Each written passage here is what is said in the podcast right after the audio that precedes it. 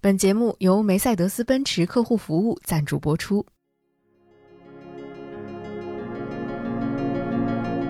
各位好，这里是午夜飞行，我是维 C，欢迎你的收听。今天我们想要在声音世界当中跟大家讨论一个久违的词语，或者更准确的说，是一种久违的感觉，那就是美好。到底什么是美好呢？是打开一个教你如何拍出美好氛围感照片的帖子？还是按图索骥坐进一家网红咖啡馆。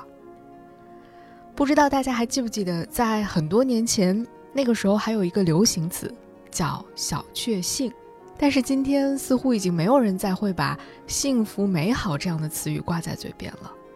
但是，当我们打开手机、打开社交网络平台，你又会发现，大家好像又很努力的在营造一种美好的感觉。所以，我们不禁要问了。到底什么是美好呢？在我看起来，美好其实不应该是一场精心的模仿秀，它更应该是来自于每个人内心最真实的冲动和快乐。它或许只是在某一个街边小店听到一首久违的老歌，是走出地铁站发现啊，今天的日落真美啊，或者是和朋友坐在小酒馆里放肆大笑的那种快乐。在那一刻，你不必拍照。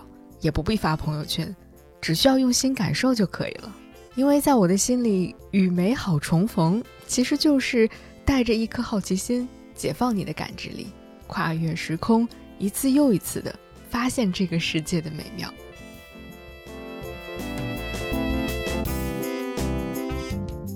在与美好重逢系列节目当中，看理想与梅赛德斯奔驰客户服务将会联合呈现八场与美好重逢的旅程。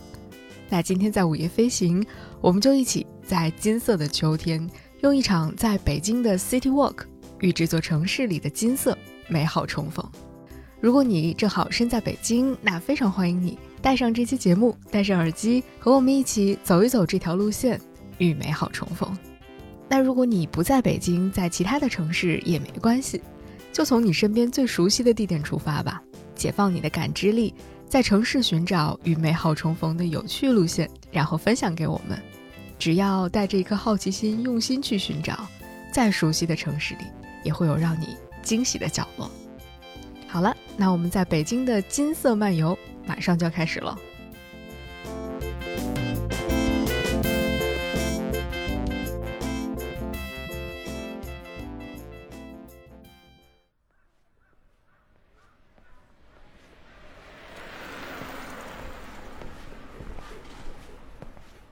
我们这场金色漫游的起点在北京市海淀区国家图书馆的对面。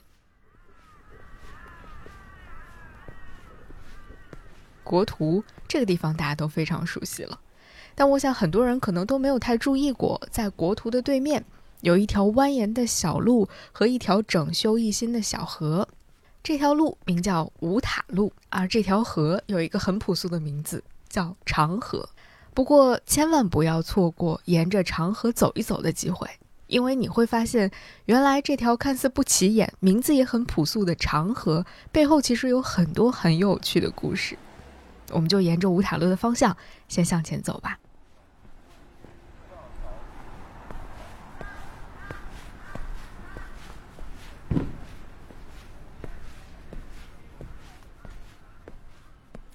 走上大概不到二百米。你就会在长河边上看到一个小小的说明牌，上面写着“长河文化遗址廊道”。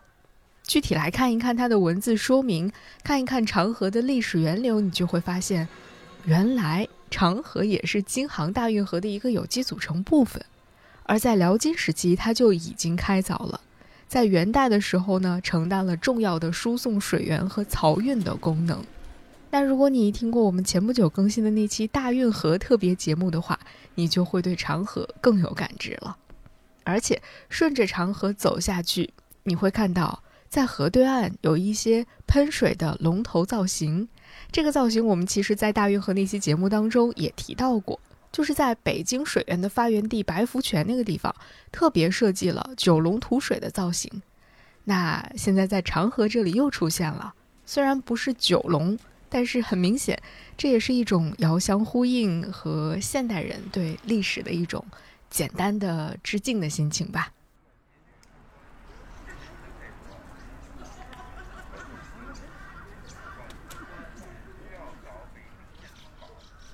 虽然咱们刚刚走过的这一小段长河并不长，但是长河其实能够串联的北京老故事和现在的很多地标性的建筑非常非常的多，而且古今对比起来也非常有趣。比如说，顺着长河，其实我们还能走进北京动物园，去看一看动物园里那几座非常有特色的老建筑，畅观楼啊、缤纷楼啊，还有畅春堂什么的。那有机会的话，我们就再沿着长河细细散步吧。今天的第一站，重要的目的地之一五塔寺已经到了，就在我们的左手边。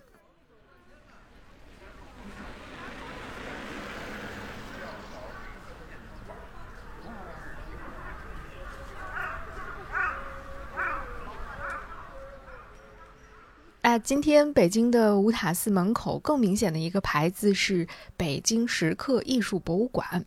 那在门口。出示预约信息，扫码买票之后，就可以看到五塔寺的真名了——真觉寺。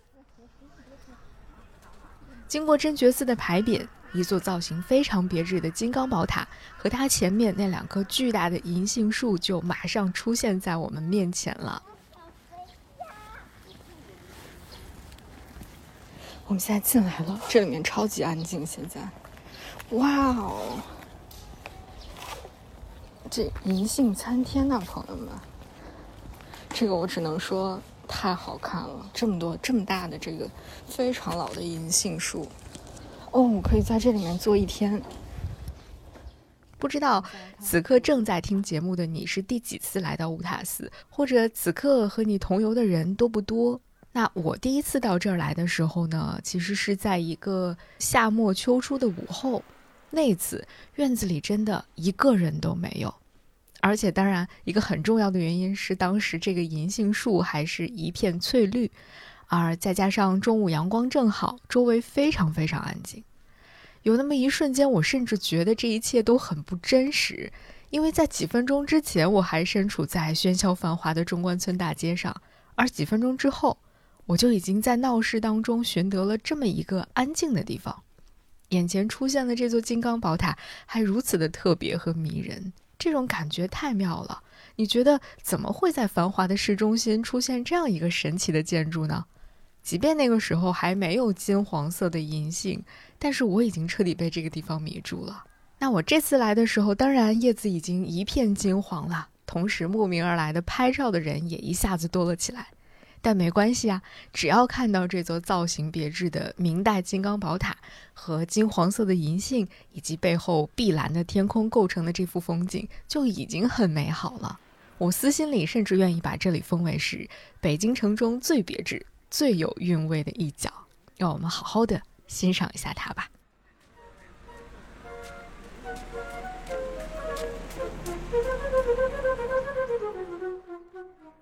其实五塔寺最早兴建于明代的永乐年间，当时呢有一个名叫班迪达的西域高僧来到北京，向当时的皇帝明成祖进献了五尊金佛像和菩提伽耶大塔的图纸，并且当时他对皇帝说，如果能修建此塔，则可保国泰民安。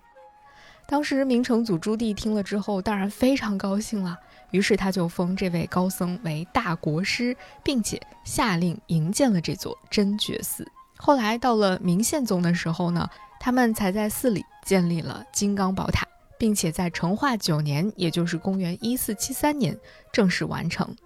当时史书上记载说，这座宝塔高数丈，上有五佛，分为五塔，其实就是我们现在能看到的它的样子了。那后来到了清朝统治时期呢，乾隆皇帝曾经两次重修过五塔寺，一次是在一七五一年，而且当时啊，为了避开雍正皇帝胤禛的这个名讳，他们还把真觉寺改了个名字，叫大正觉寺。那过了十年之后，一七六一年，乾隆为了给自己的母亲庆祝七十大寿，把五塔寺选为了祝寿的一个主要的场地，所以那就需要全面的修整一番了。那这次重修真的是一个很大的工程，据说他们改建了寺里的天王殿，并且添盖了碑亭，重盖了山门和好几个大殿，使用的也是非常华丽的黄琉璃瓦，同时还请了上千名喇嘛在寺里面诵经祈福，同时各国使臣也会到这里前来进献寿礼，大臣们更是络绎不绝，当时的那幅场景绝对可以说是盛况空前了。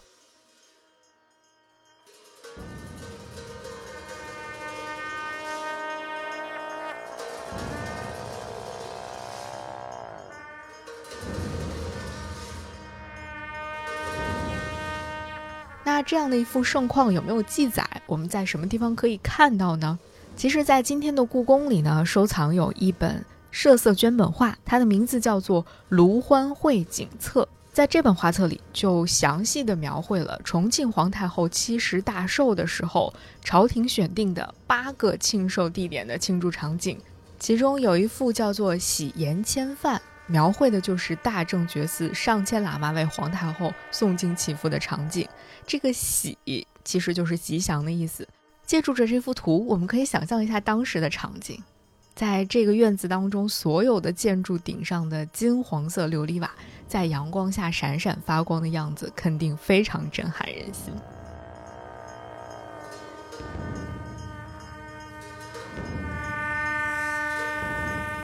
但你肯定会问了，那那些建筑为什么现在我们都看不到了呢？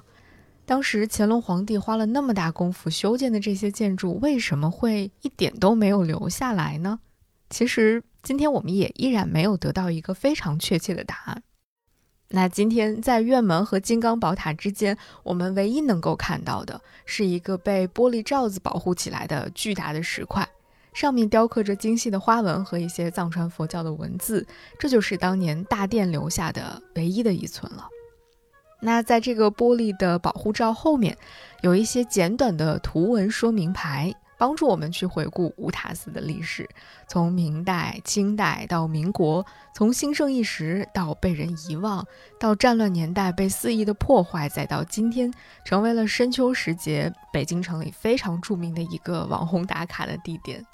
这种古老的金色往事和今时今日的金色树叶。形成了某一种很奇妙的呼应，而且都成为了当时生活在这个地方的人们记忆当中一抹最特别的金色。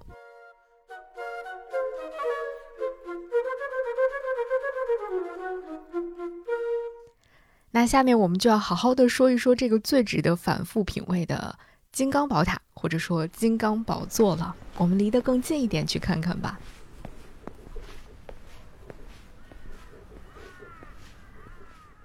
本来这种起源于印度佛陀伽耶大塔的建筑形式，目前在国内就已经很少能够见到了。再加上这座密檐式石塔的最上方，除了五座小的金刚宝塔之外，还有一个非常中式风格的琉璃罩亭，这实在是独此一份的建筑样本了。那我们再离近一点去看一看吧。走近一点，你会发现塔身上大量的使用了中式建筑的屋檐、瓦当这些设计，但是和我们大多数人印象当中的那种中式建筑的木质屋檐不同的是，在这里他们并没有选用木质结构，而是用石头进行了仿木质的雕刻，这也是一种很奇妙的设计了。而且在正面的券门上面，我们又见到了老朋友六拿具。嗯，如果你听过《夜游智化寺》那期节目的话，你一定会有印象。在那期节目里面，我们有特别详细的聊到过这个非常具有代表性的形象——六拿具。从中间到两边，依次是大鹏金翅鸟、龙女、摩羯、飞羊、狮子和大象。这个就是密宗当中六种用动物形象组成的法相装饰六拿具了。在圈门的上面呢，还有一个石刻的匾额，上面写着“赤剑金刚宝座，大明成化九年十一月初二日早”。嗯，和我们刚刚回顾历史的时候提到的时间点是一致的。在这里呢，我们先别着急进去，我们再近距离的去看一看这个刻满了佛像和各种形象文字的塔身吧。我在这个地方真的是流连了很久啊。其实最明显的，我们能看到的就是塔身上刻满了佛坐像。但如果你仔细看，你就会发现，相邻的佛像虽然他们的面部表情大小看起来都差不多，但是他们的手部姿势很不一样。再顺着一排一个一个的看过去，发现了吗？他们是以五为单位来循环往复的，也就是每五个佛像为一组，这么反复重复的出现的，是不是非常有趣？据统计说，如果加上顶上那五座小塔上的佛像的话，整个金刚宝座上一共有一千五百六十一尊坐佛，所以这座塔又被称为千佛之塔。那在塔的最底层，也就是佛塔的须弥座这个部分，你会发现这里没有在刻佛像了，而是刻着一些狮子、大象、四大天王、罗汉、金刚杵、法轮这些形象，每一个也都雕刻得非常精美。嗯，不瞒大家说，我第一次来到这儿的时候，我绕着这座塔真的是走了整整大概五六圈的样子。你会发现，从不同的角度抬头去看这个塔。你会看到完全不一样的景象，在有一些角度呢，你能够看到顶上的三座塔；有一些角度呢，你只能看到一座；而有的时候，五座塔你都能够看到。这是一种非常奇妙的体验，所以你一定要试一试，可以在这里多绕几圈，多换一个角度来看一看它。那绕完了塔呢，我们就可以进到塔里去看一看了。不过进门的时候也千万不要走得太快，记得迈过门槛之后先抬头看。在这里你会发现一个距离我们非常遥远的很高的攀龙藻井。这个藻井呢，虽然比不上北京城里几个非常华丽的藻井，但攀龙藻井依然是皇家寺院的象征了。好，那我们可以再往里走了。嗯。再往里走的部分，你会发现啊，现在确实没有留下什么旧时的痕迹了。啊，墙壁的四周呢，今天已经被布置成了关于五塔寺的图文介绍。感兴趣的话，你可以仔细的阅读一下。不过其中的一些核心的要点呢，刚刚我已经悄悄的都讲给你听了。那另外，不知道你有没有发现，在这个塔的内部，其实是完全没有木质的房梁架子之类的东西的。那这个就是金刚宝座之所以被建筑师格外看重的一个非常重要的原因了，因为建造于明代的这座塔，并没有采用中国传统的大木结构，而是采用了砖石拱券结构。而这样的建筑技术，其实是在明朝初年才开始应用于宫殿和寺庙的建造上的，在此之前，更多的都是木质结构。所以，这一点在中国建筑史上是具有划时代意义的。那关于整个金刚塔座顶上的那五座小塔呢？其实，在很早之前，人们是可以登上去的。据说那五座小塔的塔身、塔刹也都相当的精美，而且每一座塔里面还共有一尊佛像。更宝贵的是，在中间那座塔的须弥座上还有一个佛足印。不过今天呢，我们是没办法上去看了，啊，只能找到一些图片来看一看，聊以慰藉吧。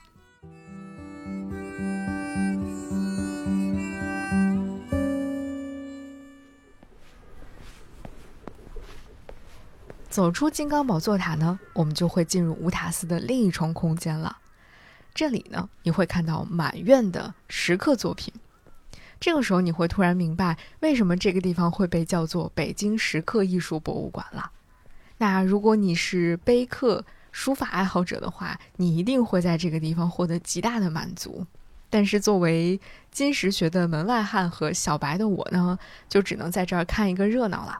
不过有一点我是非常喜欢的，就是在设计展陈的时候，你会发现这里的工作人员并没有一股脑的把这些石碑石刻全都放进玻璃罩子里保护起来，或者全部都放进室内进行陈列。他们会选择把很多东西放在了室外，而且也没有用什么围栏刻意的把它们围起来。它很难得的为我们呈现出了一种观者和石刻作品共生共存的那种状态。这一点会让我觉得这里的环境非常的友好，而且甚至有一点可爱。再加上在这个院子当中实在是有太多柿子树了。一方面呢，这里的工作人员会用各种各样的方式提醒你小心不要被柿子砸到；另外一方面，来参观的人好像又很希望拥有一颗又大又红的柿子，图一个好事发生的好彩头，真的很有意思。你看，有的时候快乐真的非常简单，美好也总是会在不经意当中和我们重逢。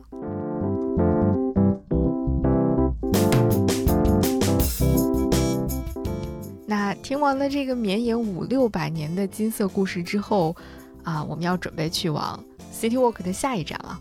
我最喜欢去的胡同区，我们要去胡同里找一找金色的记忆和一位神奇旅行者的东方想象。我们现在要去西四逛一逛。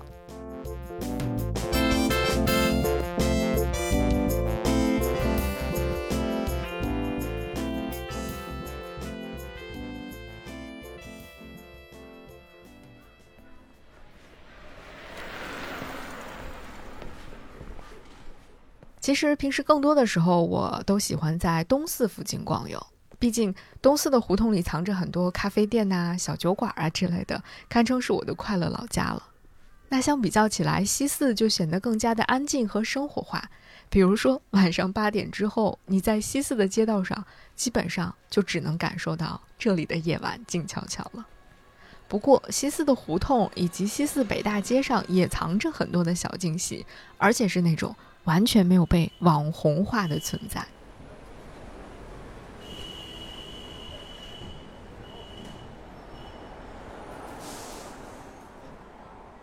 如果你是从西四地铁站出来的话，一出地铁口，你可能会闻到一股浓郁的烧香的味道，因为隔壁就是著名的广济寺了。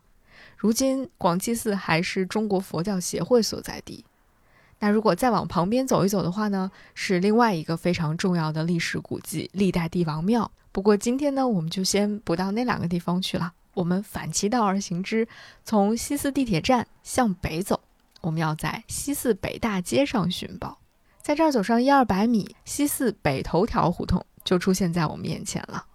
从这里开始，一路向北，沿着西四北大街并列排布着八条胡同。从西四北头条一直到西四北八条，每一条胡同口现在你都会看到一个小牌子，它会简单的向我们介绍一下这条胡同的基本情况，比如说它以前叫什么，这里曾经发生过什么有趣的小故事。那如果你时间充裕的话，我会非常推荐你每一条胡同都可以走上一走。一方面，我们可以找一找传说当中的一些名人故居；另外一方面，你也可以看一看今天胡同里的日常。你会发现，原来我们童年记忆里的小卖部还存在着；原来我们童年记忆里那些破旧的板车、修车的小摊儿，也都可以在这里找到他们的身影。还有大爷们在胡同里搬出一张小桌，就能打上一天的麻将或扑克，或下上一天的象棋。直到老伴儿把他叫回家吃晚饭，那种和童年记忆重逢的感觉，真的超级有趣。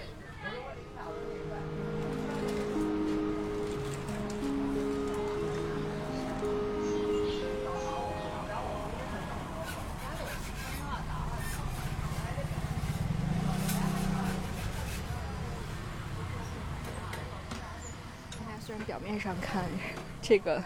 墙上有两个门把手，但其实这是一堵墙，不是一个门。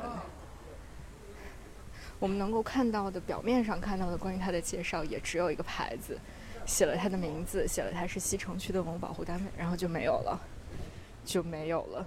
我们也不知道。在西四北三条一号，你会看到一座寺庙，但它早就已经不再对外开放了。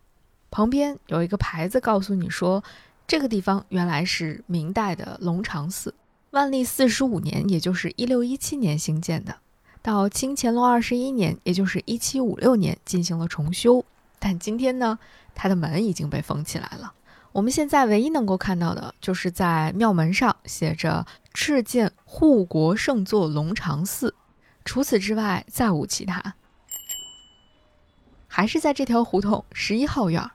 这个地方是原国民政府委员、蒙藏委员会委员长马福祥先生的旧居，不过现在这里已经是西四北幼儿园了。这里的三十九号是京剧大师程砚秋的故居。程先生从一九三七年起，一直到他逝世，都一直居住在这里。不过今天我们也只能在外面看一看他了，因为这个地方并不对外开放。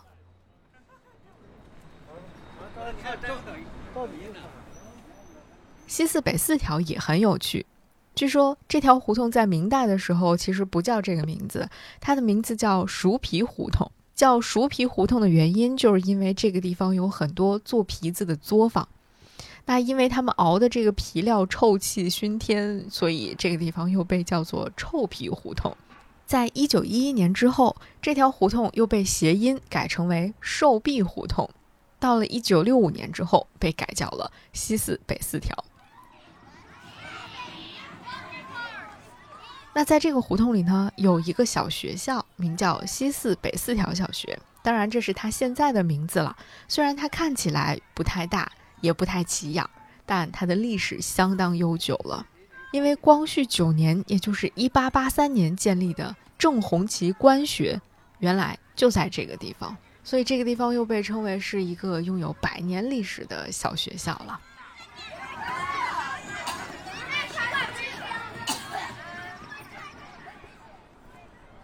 在西四北五条胡同也有一个我很喜欢的地方。北五条十三号院以前住着的是国民教育总长、著名藏书家傅增湘先生。在一九一八年的时候，傅增湘买下了这处宅子，并且取“万人如海一身藏”，把它命名为藏院；藏书室命名为双剑楼。在这个里面，据说曾经藏有善本六万六千余卷。当然，这些都是过去的一些金色的往事了。今天，啊，很多东西都已经不存在了。可能我们只能够看到，啊，这样的一些建筑还留在这里，或者一些名牌还留在这里，也就仅此而已了。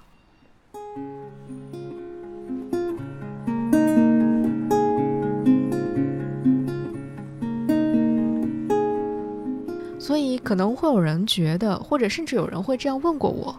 说今天的胡同早就已经物是人非了。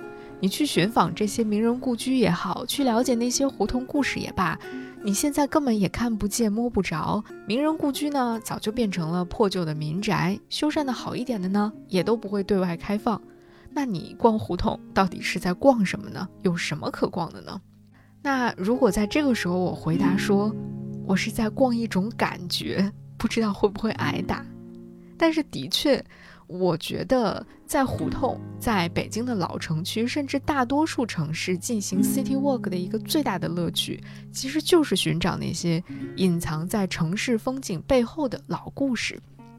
当我们看着眼前的风景，在回想百年前这里曾经发生的故事的时候，有一些东西就好像跨越时空重叠在了一起。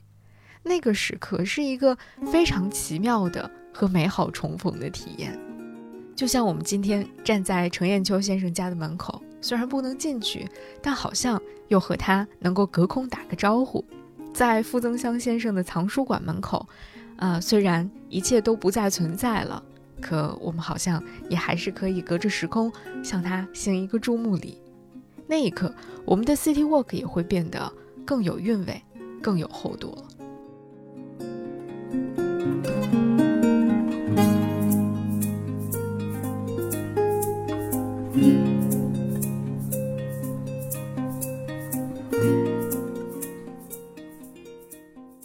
在西四北三条和北四条中间，西四北大街一百二十一号，有一家外表看似非常普通，但是大门的设计和招牌又都格外显眼的店铺。这个地方就是茂龙商号。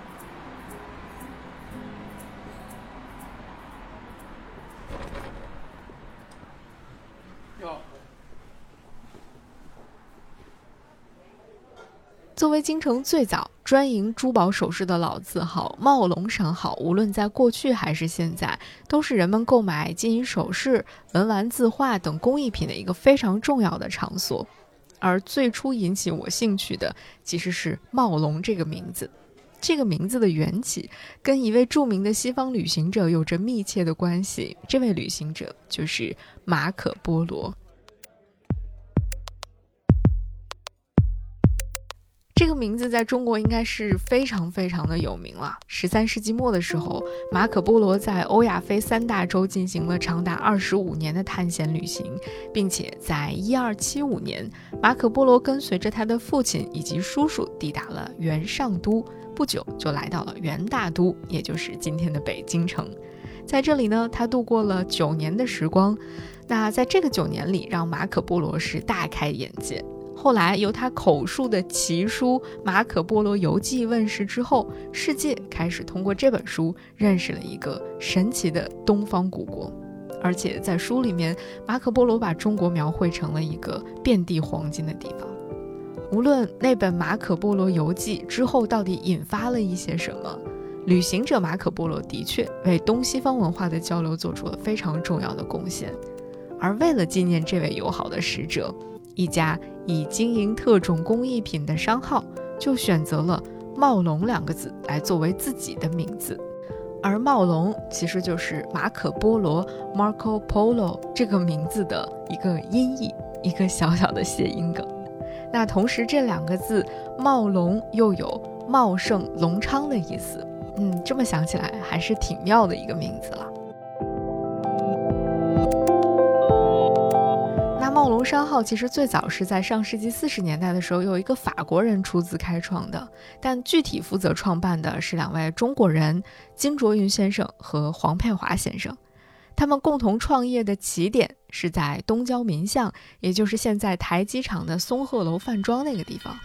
同时，他们也是京城最早专营珠宝首饰的老字号之一。当时。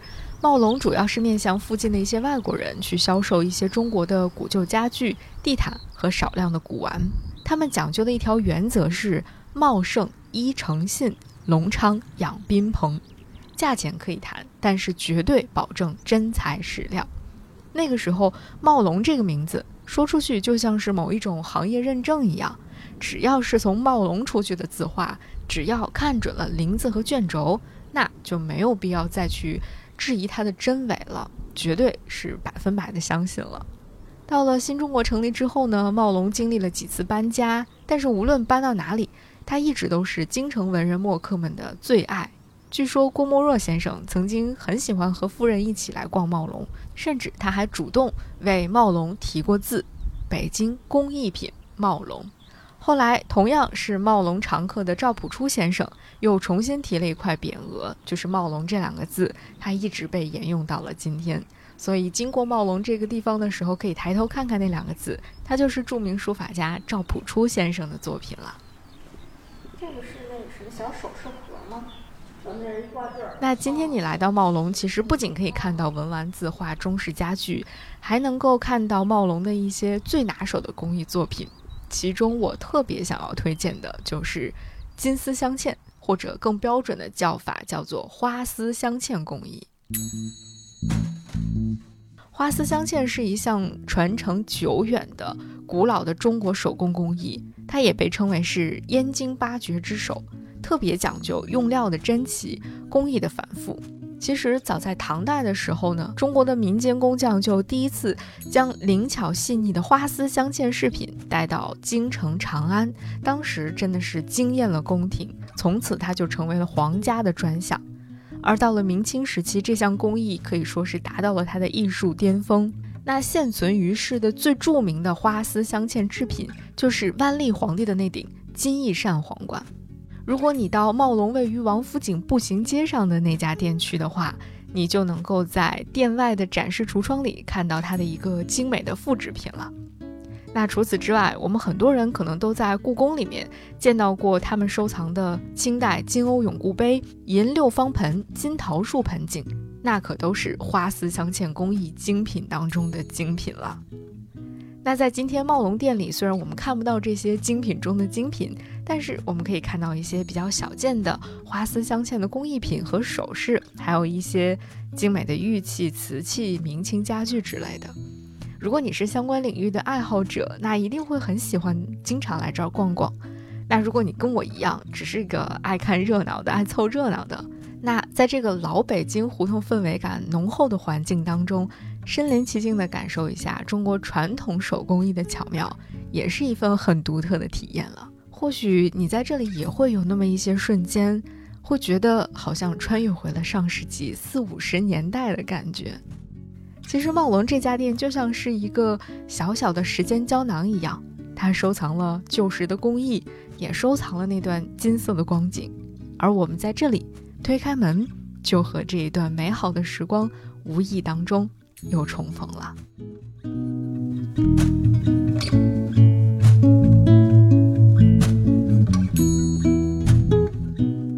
走到这里，其实我也非常好奇，你对于美好的定义，以及你是怎么来理解与美好重逢的？你和与美好重逢发生过什么样的故事呢？非常欢迎你在评论区留言，来讲讲你的故事。你有什么与美好重逢的故事和经历？同时呢，梅赛德斯奔驰客户服务也跟知名文化品牌看理想一起，在小红书上发起了与美好重逢的话题讨论。非常欢迎你到小红书上去参与互动。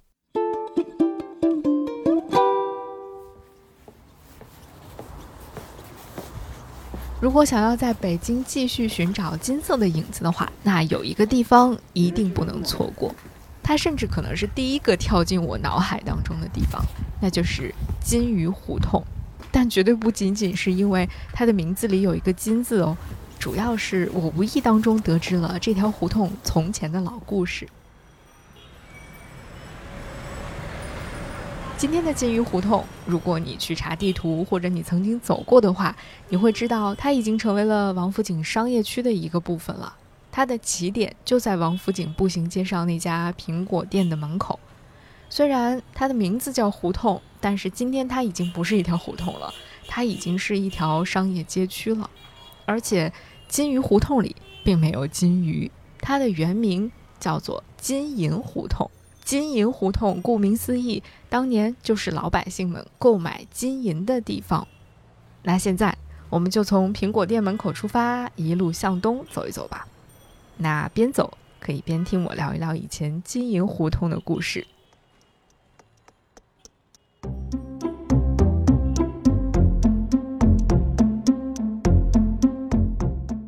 原来的金鱼胡同呢，可并没有像现在这么宽阔平坦了。以前的金鱼胡同西起八面槽胡同，东到米市大街，胡同其实不太宽，而且两侧除了店铺就是高墙大院。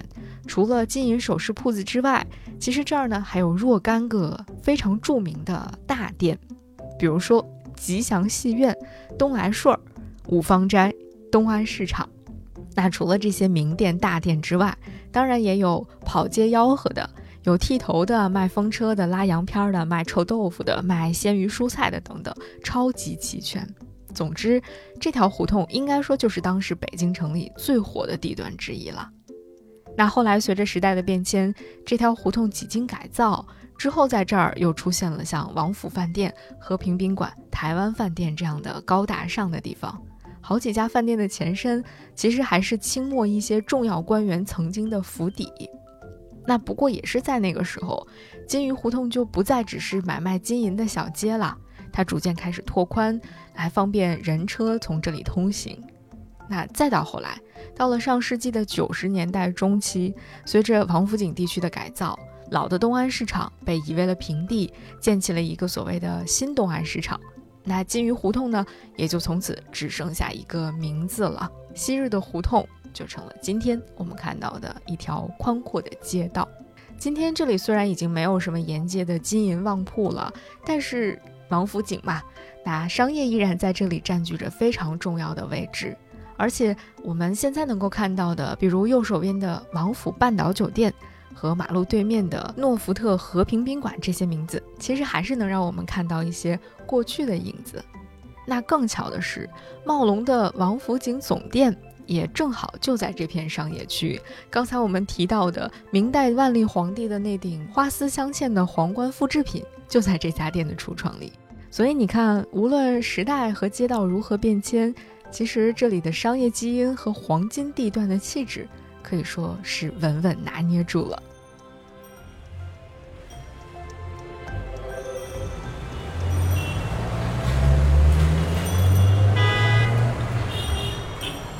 好啦，那本次金色漫游的最后一站，我们要去北京地名里和“金”这个字最密切相关，也可能是最浪漫的一个地方，那就是金台夕照。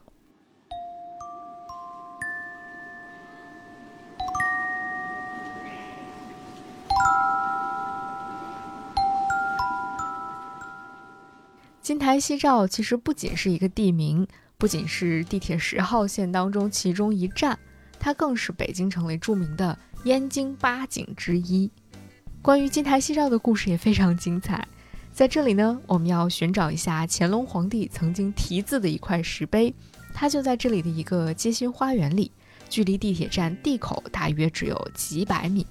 那边找边听我讲一讲金台夕照的故事。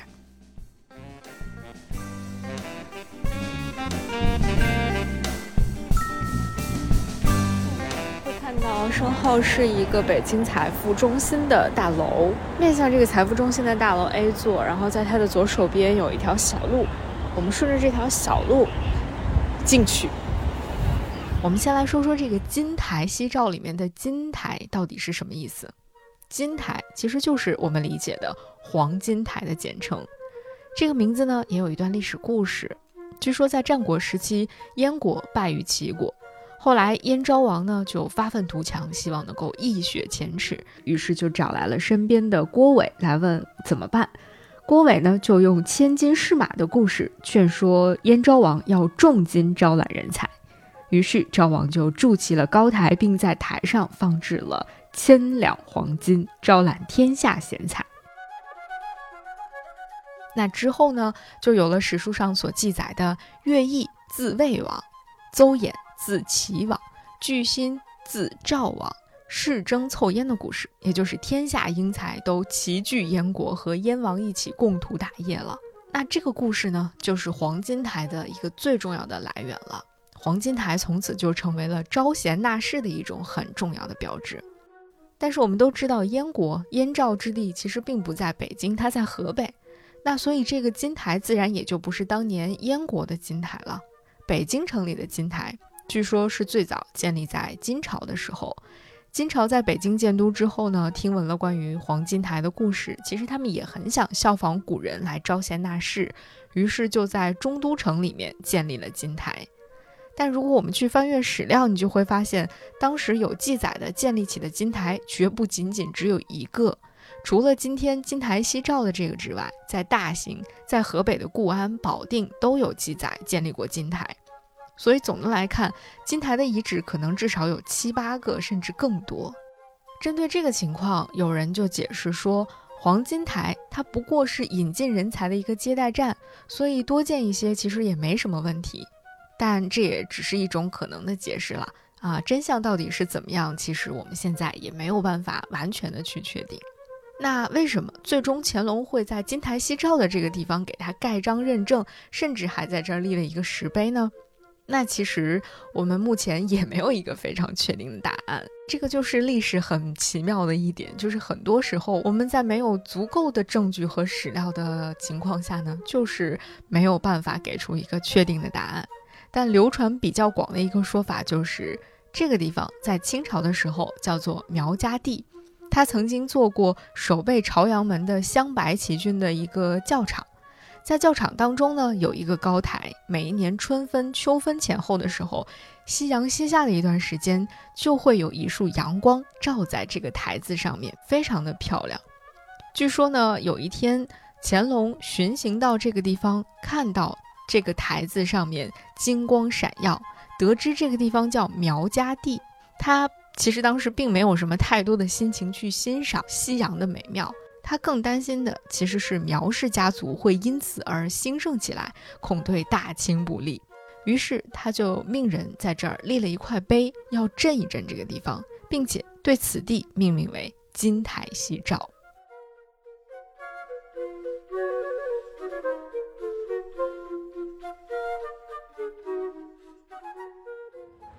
听完故事，你找到那块石碑了吗？这个石碑有两面，它的正面是乾隆行书写的“金台夕照”四个字，在它的背面是乾隆在石碑上留下的一首小诗。不过，因为此刻我来到这里的时候，这个街心花园并没有开放，所以我们只能够看到石碑背面的那首小诗了。这首小诗是这么写的：“九龙妙笔写空蒙，疑似荒台西或东。要在好闲传已久，何妨存古托其中。豪词富物谁过客？博辩方舆任小童。一骑明昌重教宴，高然高望响流风。”最后署名是乾隆辛未初秋御题，很巧，乾隆题这首小诗的时候也是在一个秋天。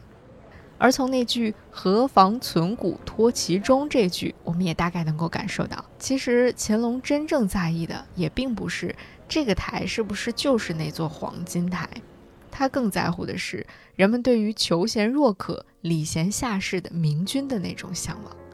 而更有趣的是，这块碑其实也不是一直就矗立在这里的，它是在二零零二年的时候，财富中心建设的过程中才被人们从地里挖出来的。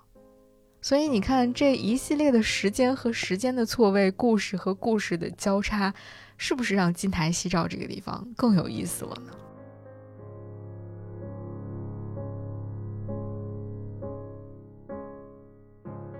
那今天围绕着这个金台的，当然已经不是当时的荒郊野岭了，而是一片高楼大厦。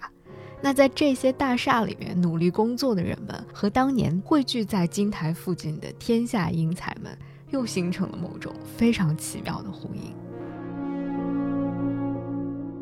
那今天，当我们站在这块石碑旁边的时候，可能没有办法观赏到一场完美的日落，因为这些高楼林立，让我们没办法欣赏到当年一束阳光照在金台上的感觉。但是在楼宇的间隙里，在大厦玻璃的映射下，也许我们也可以目睹一缕夕阳所带来的温柔的金色时刻。这是一个属于现代都市的金台夕照。虽然它没有古时的那种意境，但是它也是一种属于现代人的片刻美好了。在这里，我们不妨坐一会儿，在旁边的咖啡店买杯咖啡，好好的享受一下这场跨越千年的美好重逢吧。